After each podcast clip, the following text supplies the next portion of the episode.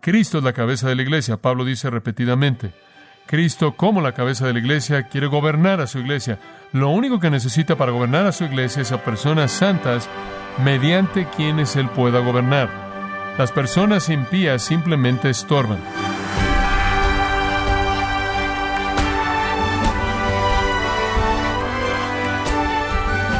Estamos agradecidos por su tiempo y sintonía en gracia a vosotros con el pastor John MacArthur. Si usted tuviera que cambiarse a una ciudad lejana y encontrar una nueva iglesia, ¿cuáles serían los parámetros que utilizaría para saber qué es la iglesia correcta?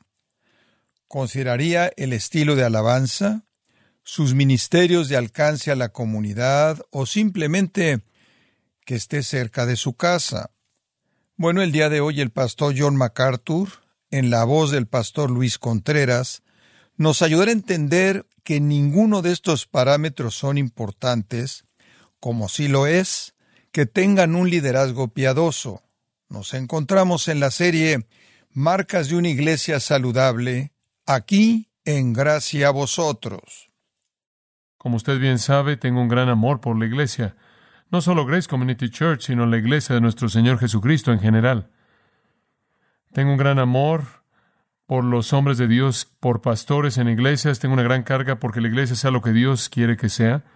Cuando oigo las palabras del apóstol Pablo en Hechos 20, y él dijo, Mirad por vosotros y por todo el rebaño en que el Espíritu Santo os ha puesto por obispos para apacentar la iglesia del Señor, la cual él ganó por su propia sangre. Esa es una responsabilidad tremendamente seria y tengo una gran preocupación por la iglesia y en Grace nos hemos esforzado por ser obedientes a la palabra de Dios al presentar las directrices de esta iglesia. No somos todo lo que Dios quiere que seamos de ninguna manera, pero creemos que entendemos algunos de los aspectos elementales que hacen de la iglesia lo que debe ser. Y de vez en cuando nos hemos esforzado por compartir con usted estas prioridades, estos elementos básicos. Quiero unirlas todas quiero compartir con usted cuáles son las marcas de una iglesia eficaz. Ninguna semana pasa, creo que ningún día pasa, en el que alguna otra iglesia nos busca y nos pide que les demos dirección, desean saber cómo es que Dios nos ha bendecido y qué es lo que hemos hecho, qué ha causado eso. Ahora este es un ministerio que sigue constantemente y eso es realmente lo que quiero compartir con usted. Dios nos ha bendecido como iglesia, no hay duda al respecto. Dios ha mostrado evidencias de su poder y su presencia una y otra y otra vez. Bendiciones de su gracia han sido abundantemente amontonadas sobre nosotros. Hemos visto a personas siendo salvadas, hemos visto vidas cambiadas, hemos visto hogares restaurados, hemos visto a cristianos madurando, hemos visto a cristianos reproduciéndose, hemos visto a personas viniendo de muchos lugares para ser parte de Grace. Hay algo aquí que Dios está haciendo, que Dios está bendiciendo. Y realmente creo en mi corazón que quizás todo lo que hemos visto únicamente es el prólogo. Si el Señor se tarda, a lo que Él puede hacer, lo que Él hará. Y la gente está diciendo, ¿por qué está pasando ahí? Nuestra iglesia tiene las mismas escrituras, el mismo Espíritu Santo, el mismo Señor Jesucristo, y no parece que mucho está pasando. ¿Por qué está sucediendo ahí? Bueno, quizás la mejor respuesta a eso es porque Dios es soberano y Dios escogió que pasara aquí. Y simplemente somos espectadores y en un sentido eso es verdad, ¿no es cierto? Dios edifica su iglesia, Jesús edifica su iglesia, nosotros no, y la edifica como Él quiere, en donde Él quiere, cuando Él quiere, como Él quiere. Sin embargo, eso no es toda la historia, no es solo su decisión soberana, debe haber sumisión a ciertos principios que permiten que la iglesia sea todo lo que el Señor quiere que sea. Hay algunas cosas básicas. El tamaño no es lo que importa.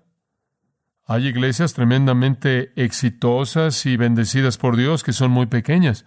Hay otras iglesias que son muy grandes y no tienen éxito espiritual, o muy poco éxito espiritual. Usted nunca debe medir la vida espiritual de una iglesia por sus números. Lo más fácil es atraer a personas, eso es fácil. Lo difícil es hacer discípulos. El tamaño no es lo que importa. Se hacen conferencias constantemente por todo Estados Unidos acerca de cómo crecer. Nunca he asistido a una de ellas. No me interesa eso. ¿Quién necesita crecer? Eso no es lo que importa. Lo que importa es cómo hacer discípulos. Pero parece como si hemos sido atrapados en una constante por todo nuestro país para ver quién es la iglesia más grande. Ese no es el punto. Eso es irrelevante para Dios. Hay razones, no obstante, por las que una iglesia prospera espiritualmente y por qué crece numéricamente. Y estas razones creo que son importantes que las entendamos. Supongo que siempre he estado comprometido con estos principios. De hecho, tengo la confianza de que así ha sido, pero realmente nunca las he enlistado. Número uno, y aquí están los ingredientes clave de una iglesia exitosa. Uno, una pluralidad de líderes piadosos. Una pluralidad de líderes piadosos. Usted no puede pasar por alto esto y llegar a la bendición de Dios. Debe haber piedad en el liderazgo. Deben haber hombres santos que están en las posiciones de dirección y responsabilidad en una iglesia. No hay sustituto para eso. Cristo es la cabeza de la iglesia, Pablo dice repetidamente. Efesios, Colosenses. Cristo, como la cabeza de la iglesia, quiere gobernar a su iglesia. Lo único que necesita para gobernar a su iglesia es a personas santas mediante quienes él pueda gobernar. Las personas impías simplemente estorban. Es sorprendente cómo la mayoría de las iglesias escogen a su liderazgo. Las personas que son las más exitosas en los negocios, las personas que tienen más que decir, las personas que tienen más dinero, las personas que son profesionistas. Así es como la mayoría de las iglesias escogen. Un pastor me confesó que uno de los problemas que él tenía al trabajar con su consejo era que la mitad de ellos eran cristianos y la mitad no lo era. Y yo dije, sí, ese es un problema. Debido a que Satanás y Cristo no cooperan. Un hombre no debe ser el líder en la iglesia porque él es el más sabio, porque él es el mejor hombre de negocios, porque él es el que tiene más dinero, porque él tiene una capacidad de liderazgo innata, porque él es un super vendedor. Él debe ser un líder en la iglesia porque él es un hombre de Dios. Ese es el comienzo de toda la eficacia en la iglesia. Dios siempre ha mediado su gobierno en el mundo mediante personas piadosas. Usted regresa al principio y Dios medió su gobierno en la tierra a través de Adán. E incluso después de la caída fue mediante la conciencia humana y después de eso fue mediante el gobierno. Y después de eso Dios comenzó a mediar su gobierno mediante los patriarcas. Y después fue mediante los jueces, ¿se acuerda? Y después fue mediante reyes y profetas y sacerdotes. Y en el relato de los evangelios Él medió su gobierno sobre la tierra mediante la presencia de Cristo. Y ahora es mediante la iglesia. La iglesia específicamente es gobernada por sus líderes. Y los líderes simplemente son los representantes de Jesucristo en el mundo. Y el ingrediente primordial en el liderazgo es santidad. Hombres de Dios. Eso es lo que se necesita en la iglesia. Y se necesita tiempo para ser un hombre de Dios. ¿Sabe usted eso? Se necesita tiempo. Le tomó a Dios 40 años para hacer algo de Moisés. Tomó años para que Josué estuviera a los pies de Moisés, aprendiendo de Moisés antes de que Josué estuviera listo para liderar. Se necesitaron años para preparar a Abraham. Se necesitaron años para preparar a David. Se necesitó tiempo y esfuerzo y trabajo para enderezar a Pedro. Se necesitó tiempo en el desierto para hacer algo de Pablo. Se necesitó tiempo para que Felipe dejara de ser un diácono y se volviera un evangelista. Se necesita tiempo para ser un hombre de Dios. Cuando Timoteo se quedó en Éfeso, se dio cuenta de que realmente tenía que hacer que la iglesia avanzara y el trabajo consistía en llevar a los santos a la madurez, y él sabía que él no podía hacerlo solo, sino que él necesitaba líderes para la iglesia. Entonces Pablo le dijo, eso es bueno, Timoteo, es digno de reconocimiento que un hombre desee ser un líder, pero asegúrate de que es cierto tipo de hombre. No nada más debes usar a voluntarios, sino que necesitas a cierto tipo de hombres. Tito enfrentó lo mismo en Creta. Pablo le dijo ahora a Tito, ordena ancianos en toda ciudad Escoge esos líderes, pero asegúrate de que son cierto tipo de líderes, que son líderes piadosos. Entonces, en 1 Timoteo 3, 1 al 7, en Tito 1, 5 al 10, Pablo presenta un perfil de un líder piadoso. Este es el tipo de personas que debe estar guiando a la iglesia. Le voy a dar los requisitos. Y hay 20 de ellas dadas en estos dos pasajes. Únicamente los voy a leer. Escuche, los líderes deben ser irreprensibles. Ese es un gran lugar en donde comenzar, ¿no es cierto? Irreprensible. Esto es que no tienen nada en su vida por lo que pueden ser culpados o reprendidos.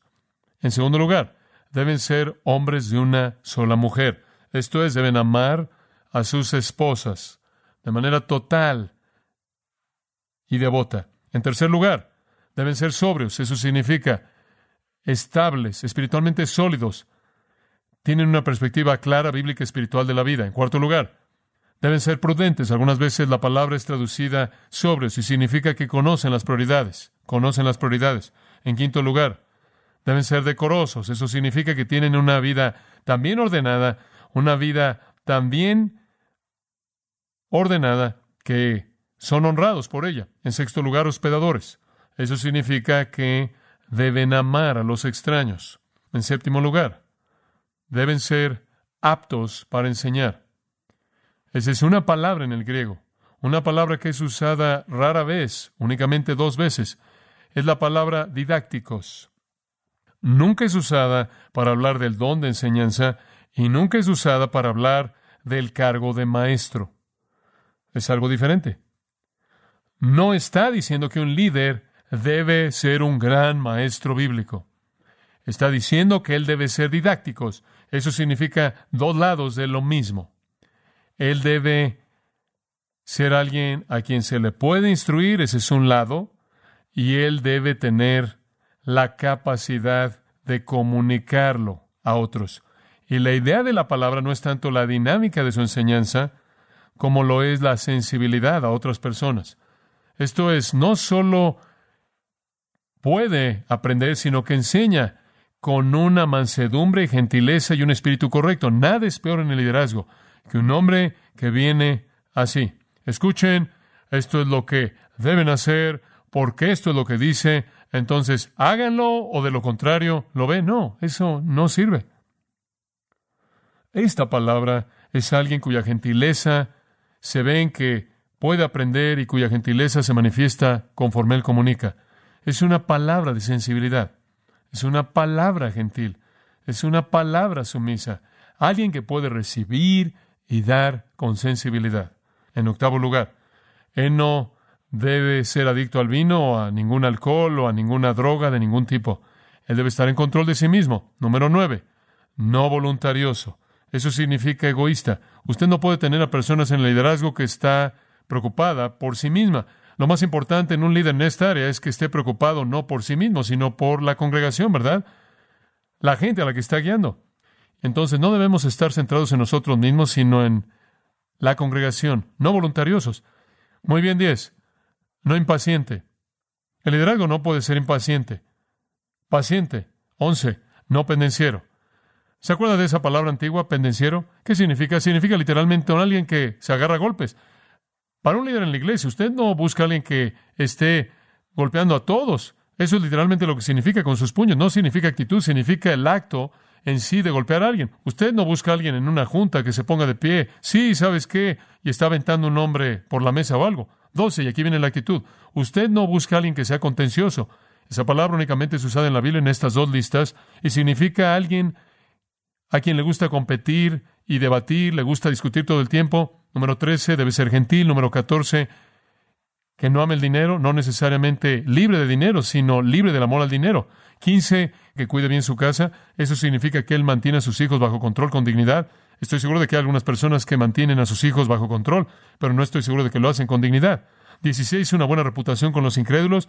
Digo, ¿qué piensa el mundo de él? Eso es importante porque está allá afuera peleándose con ellos y van a saber si es real o no. 17, amante de lo bueno. Él debe amar lo que es bueno, un amante de buenas cosas. 18, justo significa que es justo. 19, devoto, lo cual significa que es santo en su vida práctica. 20, en un nuevo convertido. Ahora ahí usted tiene los requisitos dados en la Escritura para los líderes en la iglesia. ¿Cree usted que es importante? ¿Cree usted que Dios tiene un mensaje aquí para nosotros? Ese es el tipo de personas que Él quiere en liderazgo.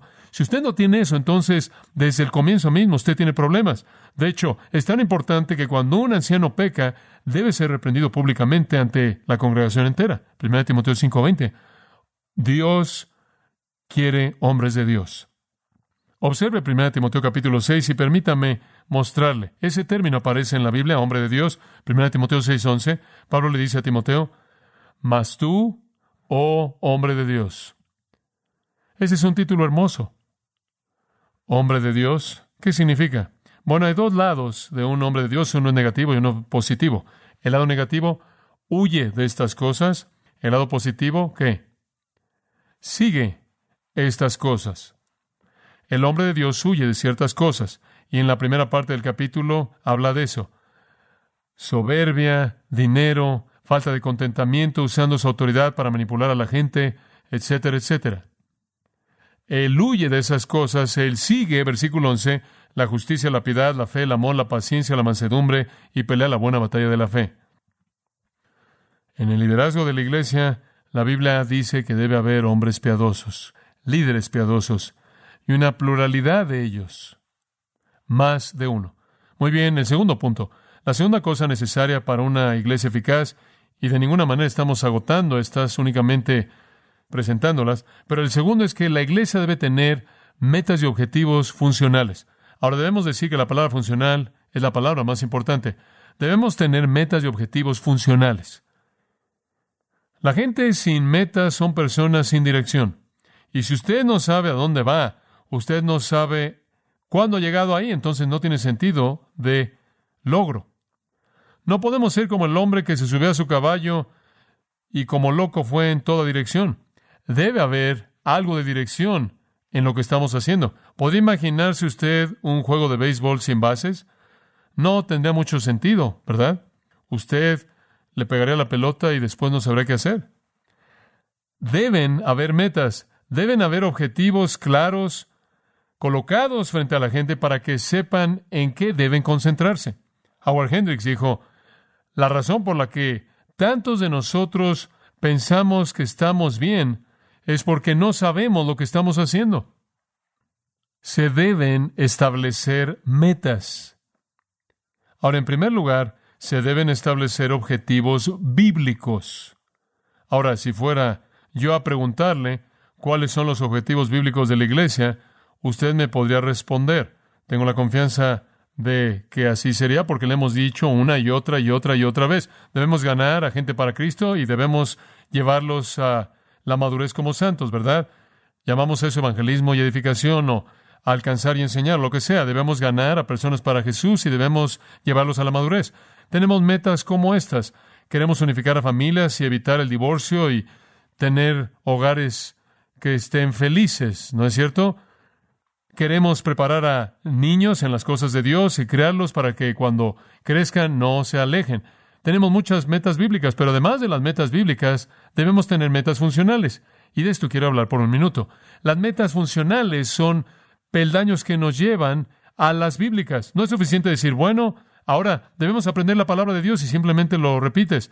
Debes ir un paso más allá y proveer algunos pasos para llegar a esa meta, ¿verdad? Por ejemplo, si decimos, queremos edificar, queremos edificar a la iglesia, queremos hacer madurar a los santos. Lo siguiente que decimos es cómo vamos a lograr eso. Ahora, algunas veces establecemos una meta funcional y no siempre la cumplimos porque algunas veces Dios tiene planes diferentes que nosotros, pero eso es divertido porque entonces cuando algo no funciona, podemos decir que Dios lo hizo. Hay ese gran versículo que debería recordar, es Proverbios 16.9, dice esto, el corazón del hombre piensa su camino, mas Jehová endereza sus pasos. El corazón del hombre piensa su camino, mas Jehová endereza sus pasos. Vamos a presentar los planes, pero Dios puede desviarnos, pero eso es maravilloso porque esa es su prerrogativa. ¿Se acuerda usted que el apóstol Pablo en Hechos estaba tratando de ir a Betania y el Espíritu Santo no lo dejó? Y entonces él dijo, muy bien, voy a ir acá, y el Espíritu Santo tampoco lo dejó ir ahí. Entonces no pudo ir al norte, él no pudo ir al sur, él ya había estado en el este, él dijo, me imagino que debo ir al oeste. Él fue al oeste y de pronto él recibió un llamado el llamado a Macedonia. Dios cierra algunas cosas que él pensaba que eran objetivos funcionales y lo dirigió a donde él quería que fuera. Dios está ocupado en cambiar nuestros planes, lo cual es maravilloso. Deje que lo haga. Pablo le escribió a los romanos, él dijo, voy a venir ustedes camino a España, él estableció algunas metas, algunos de ustedes se dan cuenta, algunos de ustedes no se dan cuenta, y tiene que someter todos ellos a la dirección de Dios, pero es importante que usted tenga eso. Otra meta que tenemos en la iglesia, en un sentido bíblico, es el evangelismo. Queremos ganar a gente para Cristo, ¿no es cierto? ¿Cómo es que vamos a llegar a eso? Bueno, una manera es predicar la responsabilidad al creyente de evangelizar. Otra manera es ofrecer clases de evangelismo. Como puede ver, estas son metas funcionales que nos ayudan a alcanzar objetivos bíblicos. Estos son metas objetivas. tienen que estar ahí. Usted no solo puede ser nebuloso, tiene que darle a la gente objetivos y moverlos hacia ellos. Muy bien, en tercer lugar, la iglesia eficaz también tiene un énfasis fuerte en el discipulado, un énfasis fuerte en el discipulado. Ahora recuerde, estas son cosas que son verdad de cualquier iglesia exitosa en cualquier lugar en Estados Unidos o en cualquier otro lugar en el mundo. Estas son las cosas que no solo son lo que creo, sino que son las cosas que se ha probado que son factores de éxito. Un énfasis fuerte en el discipulado. Debe haber un esfuerzo concentrado en enseñar a la gente la palabra de Dios para llevarlos a la madurez. Y todo mundo debe estar involucrado en eso. El pastor que enseña debe perfeccionar a los santos. Los santos deben hacer la obra del ministerio para que el cuerpo sea edificado.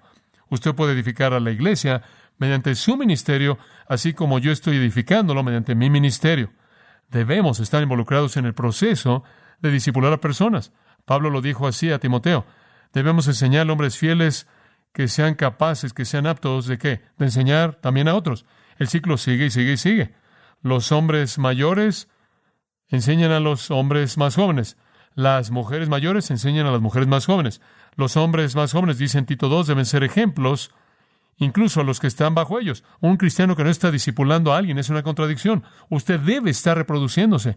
Usted tiene la semilla en germen de la vida para reproducirse implantada en usted y debe estar operando. Debemos estar reproduciéndonos constantemente a nosotros mismos. Esto es lo que la iglesia debe enfatizar. Este no es un púlpito profesional financiado por espectadores laicos. Usted no entra y deja su moneda y dice, muy bien, ya les pagué, háganlo. No. Un hombre me dice, ¿cuándo visitas? Yo dije, ¿qué quieres decir con eso? Bueno, cuando cumples con tu visitación pastoral. Y dije, bueno, yo no hago ninguna visitación pastoral. ¿No? Bueno, ha sido tradicional en la iglesia durante años que las mañanas son para el estudio y todas las tardes son para visitar. Yo dije, bueno, ¿dónde dice eso en la Biblia? Bueno, tiene que estar ahí adentro en algún lugar. ¿En dónde dice que debo visitar toda la tarde? dice algo acerca de visitar. ¿Sabe usted lo que dice? Dice en Santiago, la religión pura y sin mácula delante de Dios es visitar. La religión pura y sin mácula es visitar. ¿Quién entonces debe estar involucrado en la religión pura y sin mácula? ¿Solo el predicador? Todo mundo. ¿Quién entonces debe visitar? Todo mundo. Visitar no es mi trabajo, es el trabajo de todo mundo. ¿Sabe una cosa? Si usted tiene a alguien a quien visitar, visítelos. Si yo tengo a alguien a quien visitar, yo los voy a visitar. Usted visite al alguien que debe visitar y yo voy a visitar al alguien que debo visitar y no nos vamos a meter en problemas de esa manera. No hay sentido en que yo visite al que usted debe visitar y usted visite al que yo debo visitar. Usted dice, ¿en algún punto visitas? Claro, que cuando alguien pienso que me necesita, cuando hay alguna razón por la que necesito ver a alguien, absolutamente. Pero no creo que soy llamado a ser el visitador oficial. Aquí estoy, soy el visitador, el visitador oficial.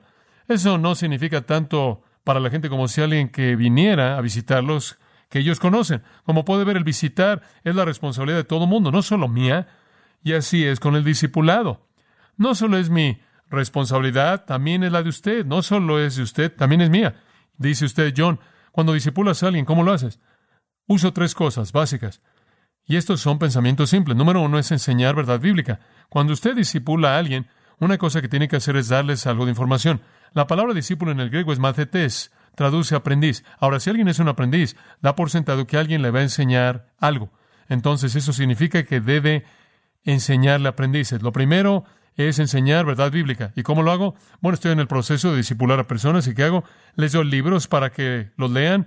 Conozco áreas que quiero que entiendan. Les doy libros, les doy libros, más y más libros, más libros. Enseño desde el púlpito aquí, siéntese con ellos y enséñenle verdades bíblicas, enséñeles a partir de la palabra de Dios.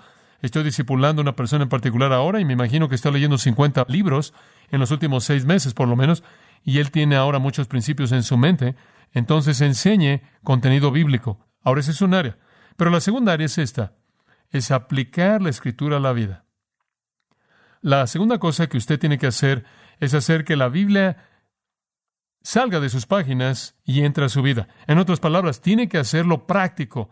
Usted tiene que hacer algo de aplicación. Porque usted le sorprendería cuántas personas pueden aprender principios que nunca se traducen en acciones. Entonces, cuando yo enseño, digo, ahora, ¿cómo aplicamos esto a nuestras vidas? ¿Qué es lo que esto significa para usted? ¿Cómo lo relaciona con perder su trabajo? ¿Cómo relaciona esto a un gozo tremendo que está por venir? A lo que realmente se reduce es a darle a alguien una perspectiva de Dios. En otras palabras, todo lo ven a través de la mente de la Escritura, todo lo ven a través de la mente de Dios, interpretan todo espiritualmente, interpretan todo desde un punto de vista divino. Este hombre al que he estado discipulando tenía un problema. Estaba en pánico por una situación en el mundo. Ese problema se está disipando. ¿Sabe por qué? Él ahora ve el mundo desde los ojos de Dios, no desde el punto de vista de un humano desesperado. Y entonces de pronto está diciendo, no es maravilloso lo que está pasando en el mundo, ve lo que está Dios haciendo, ¿lo ve? Entonces lo que usted está haciendo no solo es enseñar verdad bíblica, sino traducirla en actitudes de la vida. Eso es necesario en el discipulado.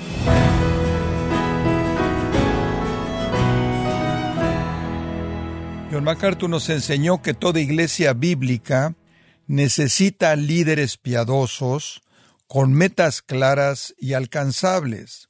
En la serie Marcas de una iglesia saludable, aquí en gracia a vosotros. Estimado oyente, quiero recomendarle el libro Avergonzados del Evangelio, en donde John MacArthur hace un llamado a la iglesia para que recupere su voz profética escudriñando las escrituras de manera que cumpla con su papel dentro de la sociedad. Adquiéralo en la página gracia.org o en su librería cristiana más cercana. Recordándole también, estimado oyente, que puede descargar todos los sermones de esta serie Marcas de una Iglesia Saludable, así como todos aquellos que he escuchado en días, semanas o meses anteriores, animándole a leer artículos relevantes en nuestra sección de blogs, ambos, en gracia.org. Si tiene alguna pregunta o desea conocer más de nuestro ministerio, como son todos los libros del pastor John MacArthur en español, o los sermones en CD que también usted puede adquirir, escríbanos y por favor mencione la estación de radio por medio de la cual usted nos escucha en gracia a vosotros. Es importante conocer no solo el país y ciudad de donde usted nos escucha, sino también la radio.